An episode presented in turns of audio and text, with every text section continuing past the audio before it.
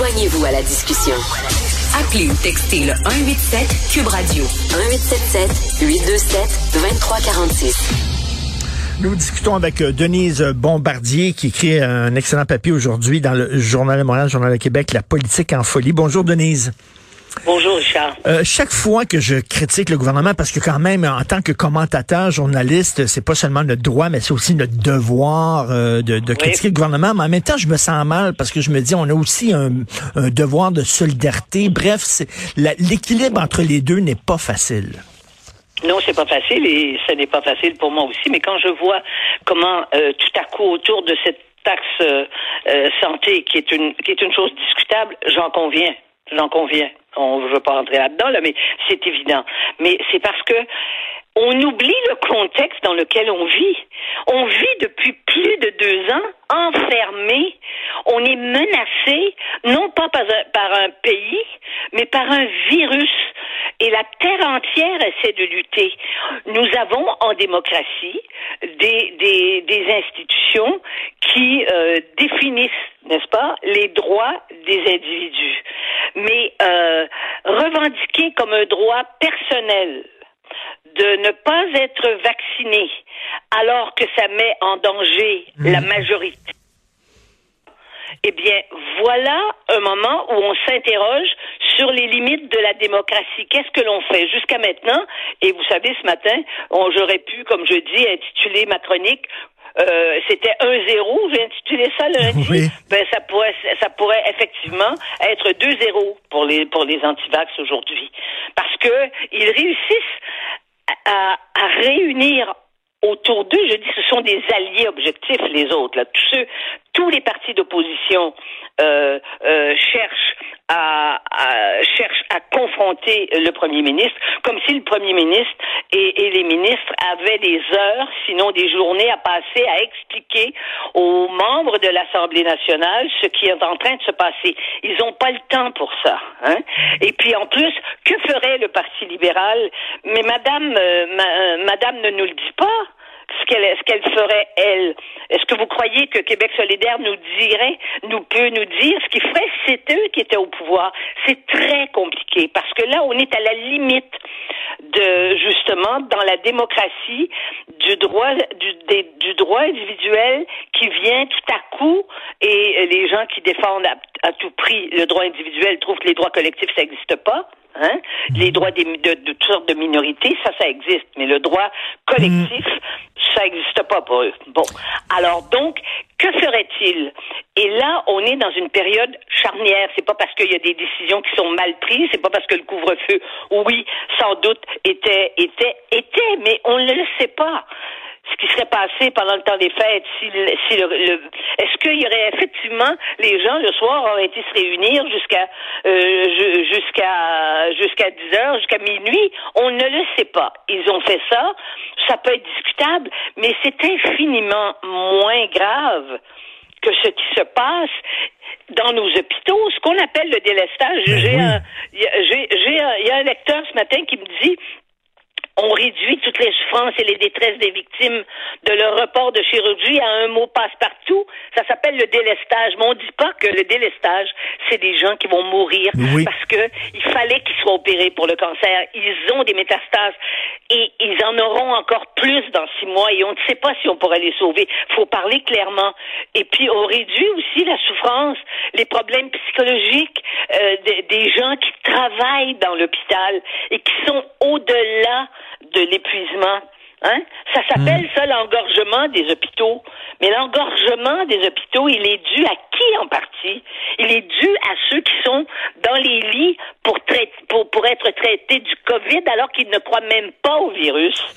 Hmm. Alors donc, on est dans une, dans, on est dans crise et ces revendications à la fois de tous les, de toutes les oppositions euh, à l'Assemblée nationale et de tous ces groupes, l'association des médecins de gauche qui disent mais on va c'est un, c'est une façon de, de, de déconstruire, mais il va, et de déconstruire notre service de santé, notre système de santé. Mais le système de santé, on voit ce que ça donne. Et, et Denise, Denise, il y a plein de commentateurs qui ont pris position contre la fameuse taxe anti-vax, qui ont pris position. Et là, je lisais certains de leurs arguments et je me disais, mais est-ce qu'ils se rendent compte de la gravité de la situation? Parce que ils disent, ah oh oui, ça va être quoi la suite? Euh, on va taxer les gens qui ont de l'embonpoint ou les fumeurs ou les gens qui font pas d'exercice.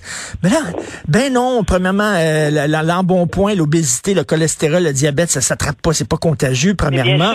C'est un argument qui tient pas debout. Mais deuxièmement, est-ce qu'ils se rendent compte qu'on est en train, Denise, de, de penser à un niveau 5 de délestage? C'est-à-dire ça, 90% des opérations reportées. Voyons donc. Et les petits-enfants qui sont pas soignés, c'est, c'est, c'est, ils sont, l'hôpital Sainte-Justine est devenu un endroit où on peut plus soigner les enfants. J'ai des, j'ai des, il y a des médecins qui disent, dans l'hôpital, tout ce qu'on peut donner aux enfants pour les, actuellement, des enfants en consultation, là, pas des enfants qui ont euh, à subir des opérations, c'est de leur donner des calmants parce qu'ils sont trop énervés. Mais, mais on se rend pas compte de ça. C'est comme si, euh, bientôt, on va dire que, euh, euh on va s'opposer parce que dans les hôpitaux, euh, le premier ministre ou dans les dans les dans les CHSLD, ils changent pas les draps tous les jours et que c'est une violation des droits individuels, mais en fait, c'est la catastrophe qui se passe. Et c'est c'est ça qu'on vit. Ces gens ont des positions soit idéologiques très fortes, et c'est identifié, ou ce sont des gens qui sont qui ne discutent que de théorie et qui ne mmh, savent mmh. pas dans quel dans quel pétrin nous sommes et dans quel pétrin nous allons continuer d'être, même quand ce, ce, ce, ce, virus aura, se sera, se sera calmé. On sera dans l'attente d'un autre. Notre vie a basculé. Et c'est ça qu'ils comprennent pas. C'est des gens qui n'ont pas le sens du tragique. L'histoire est tragique. On a été, nous, euh, euh, à l'abri des grandes guerres. Je veux dire, ça, euh, on, y a participé, mais de façon, de façon indirecte. Et heureusement qu'on y a participé. Ça a fait tomber, ça a fait tomber Hitler en 45. Mais mais c'est sûr que c'est quelque chose comme ça que l'on vit. Mais, mais, mais il y a plein de plein d'exemples. Par exemple, j'entendais quelqu'un là, euh, un oncologue qui disait il va y avoir une flambée de cancer colorectal. Pourquoi? Parce que les tests, justement, les analyses ont été repoussés. Il y a des gens qui ont actuellement un cancer colorectal. Mais bien sûr, mais bien sûr quand on est quand on est quand on est jeune puis qu'on n'est pas malade, on pense pas qu'il y a des gens euh, et puis de toute façon, il y a des il y a même des gens qui disent de toute façon c'est des vieux que les vieux moi j'ai entendu ça, vous savez déjà que les vieux meurent hein. Ben oui, je l'ai vu. Que les vieux meurent ça, c'est un un slogan que pourraient revendiquer certaines personnes. De toute façon, c'est la fatalité des choses. Eh bien, eh bien, c'est ahurissant et le gouvernement actuel, c'est pas parce qu'on est des, des caquistes, on n'a pas ça tatoué sur le tatoué sur le bras. Euh, c'est ben. que il faut soutenir le gouvernement qui lui-même est composé d'hommes et de femmes qui sont perturbés, qui ont eux-mêmes des, des, des, des, gens autour d'eux qui sont malades et qui sont incapables. Alors quand on dit après coup, ben oui, mais il aurait dû faire ça, mais oui, mais on ne sait pas dans cinq jours ce qui va, ce qui va se passer. regardez, j'ai un texte devant moi, là. je vais vous lire ça. Des restaurateurs du Grand Montréal vont défier le gouvernement Legault le 30 janvier en ouvrant leur salle à manger. Ils vont faire fi des règles sanitaires en vigueur. On peut critiquer les règles sanitaires, mais ce n'est pas un propriétaire de resto en disant, moi, je m'en fous du gouvernement, je vais ouvrir malgré tout. C'est irresponsable de faire ça.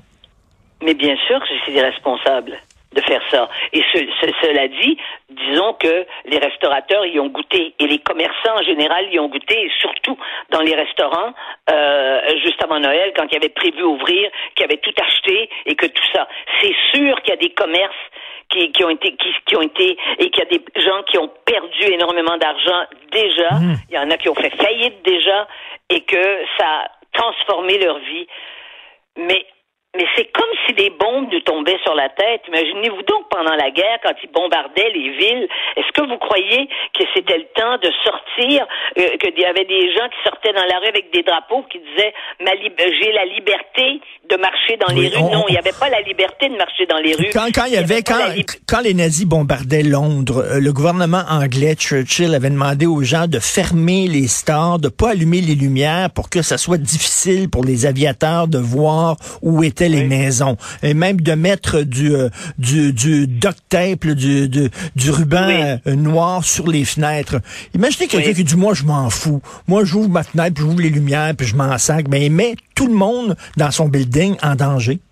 Voyons. Oui, mais les gens ne se sentent pas en danger et les gens vivent dans une société euh, où, où ils peuvent faire ce qu'ils veulent et en général, euh, quand ils ont des les revendications à titre personnel, actuellement, on est dans un courant où ce sont les revendications personnelles. Vous, vous me micro-agressez, alors c'est vous qui allez perdre votre job. Hein? Il y a des profs qui se sont fait faire ça. Et, et donc, la revendication individuelle, qui est le fondement de, des arguments des antivax. Puis là, on nous dit des antivax, ben, c'est parce qu'il y a des gens qui peuvent pas se faire de, de pas, se faire vacciner. Mais c'est pas vrai qu'il y en a tant que ça qui ont reçu des que, que à qui les médecins qui n'ont pas fait de, de, de certificat de complaisance précisons-le. Ben c'est une, très petite les médecins minorité. ont dit il faut pas qu'ils soient vaccinés. C'est c'est c'est un minimum de gens. Là, on essaie de nous faire croire que ceux qui sont au fond le, qui sont le moteur idéologique de ce mouvement qui maintiennent le combat et qui viennent nous, nous, nous insulter, on le sait, vous et moi et d'autres, mhm. hein, et nous menacer de mort, il faut le dire aussi, bien qu'il faut pas en tenir compte, il faut pas parler de ça, mais c'est ça qui sont qui, qui prennent cette parole-là pour venir terroriser des gens qui font leur métier, eh bien, euh, c'est ça qui existe. Et c'est eux qui ont qui c'est eux qui utilisent la, les, les pouvoirs de la démocratie, hein, à leur fin propre. Exactement. Et euh, je, veux revenir. je veux revenir. Je veux revenir à votre chronique sur la politique en terminant, euh, parce que l'opposition accuse euh, Monsieur Legault de politiser la crise. Euh, mais je m'excuse, mais l'opposition aussi politise la crise. Ils utilisent la pandémie pour scorer des points contre le gouvernement, eux autres aussi. Mais non, mais de toute façon, que doit faire un gouvernement sinon politiser son action? Mais de quoi on parle? Le gouvernement, c'est pas une chambre de commerce. C'est le gouvernement élu reconnus.